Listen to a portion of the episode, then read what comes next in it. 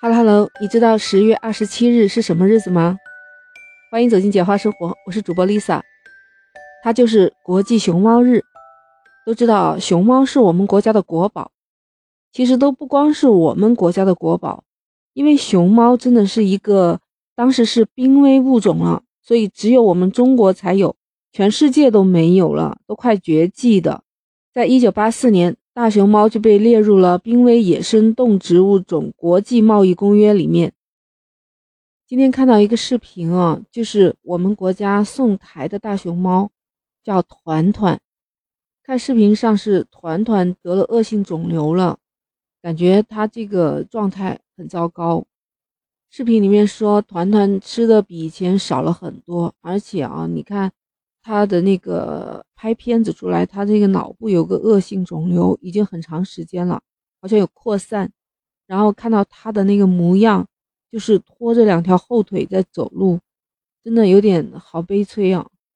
我记得二零零八年奥运会以后，团团和圆圆就被送到了台湾，成为了第一批大陆增台大熊猫，这个寓意就很好，团团圆圆。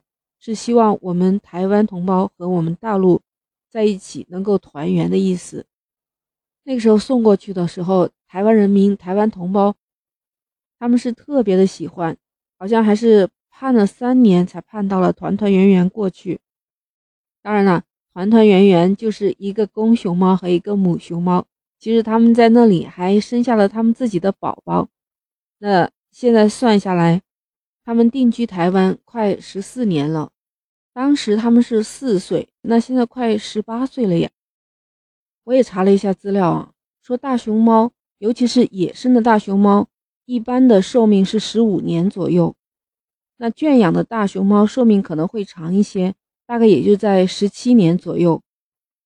还有一种说法就是，大熊猫一岁相当于人类的三到四岁。那这么算下来的话，大熊猫也有七十多岁了，那相当于我们一个老人的年纪了，所以我觉得，就目前团团这种状态来说，身体真的是不太好，我也替他捏了一把汗。当然，看到视频上说，最近也减少了过度注射麻药去检查身体的这些措施，让他尽量的保持自然，我觉得这样也挺好的。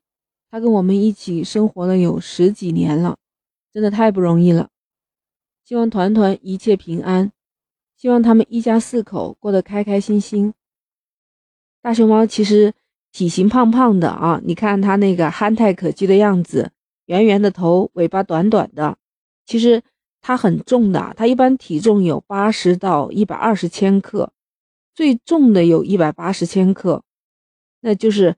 黑白两个颜色特别的可爱，尤其是它两个大大的黑眼圈，是不是？这是它的标志性的东西。那你知道吧？其实大熊猫在我们地球上已经生存了有八百万年了，就是被誉为一个活化石，当然也是我们中国的国宝。因为全世界的这种动物已经不多了，就只有在中国还能看到大熊猫。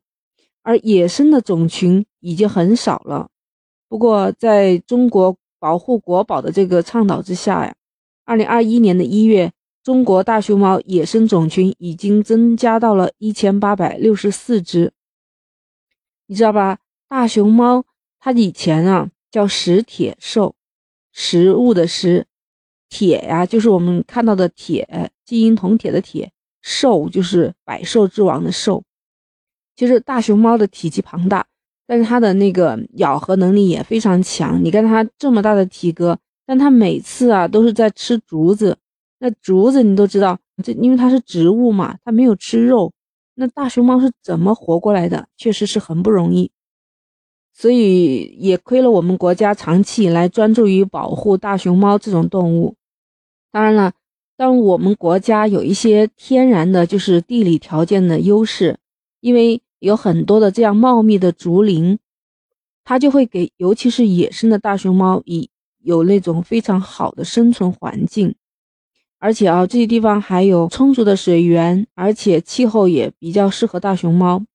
而且大熊猫善于爬树嘛，它们也喜欢在上面玩耍。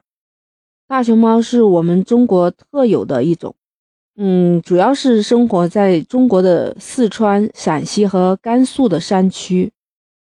就曾经在前一段时间，呃，就陕西的这个保护区的人在收集那个视频的时候，就发现曾经是在五月份的时候，就见到有一只野生的大熊猫带着它自己的宝宝，那个宝宝好像不到两岁。啊！但是必须要跟着妈妈学本事。那大熊猫妈妈呢，就在自己的那个领地上，就是撒尿，就是来圈自己的领地。就看到那个大熊猫宝宝啊，一个劲的在吃竹子，它贪吃的很，可爱极了，就是那种感觉。然后跟着妈妈左嗅嗅，右嗅嗅，这是很难得、很珍贵的。这是唯一发现的一次。嗯，能够高清拍摄的野生大熊猫的视频。哎，你可能不知道啊，刚好是在前几天的时候，孩子们学英语，英语课本里面就提到了几个野生动物，尤其是华南虎。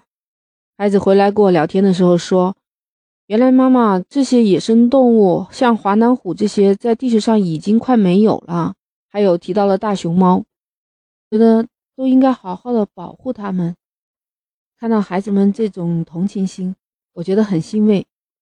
我觉得告诉他国际熊猫日，在他将来的生活，在他将来的社会里面，他一定会让更多的朋友们知道国际熊猫日。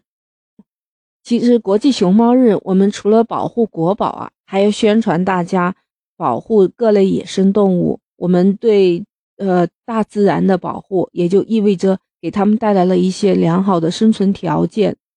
不管你知不知道今天是大熊猫日，我觉得我们都应该宣传一下，保护野生动物，保护濒危物种，更加要保护好我们赖以生存的地球这个大环境，让人类和动物们和谐相处，构建一个美好的人与大自然的和谐相处。不知道你会不会去宣传呢？那 Lisa 今天就跟你聊到这儿，我们下期再见。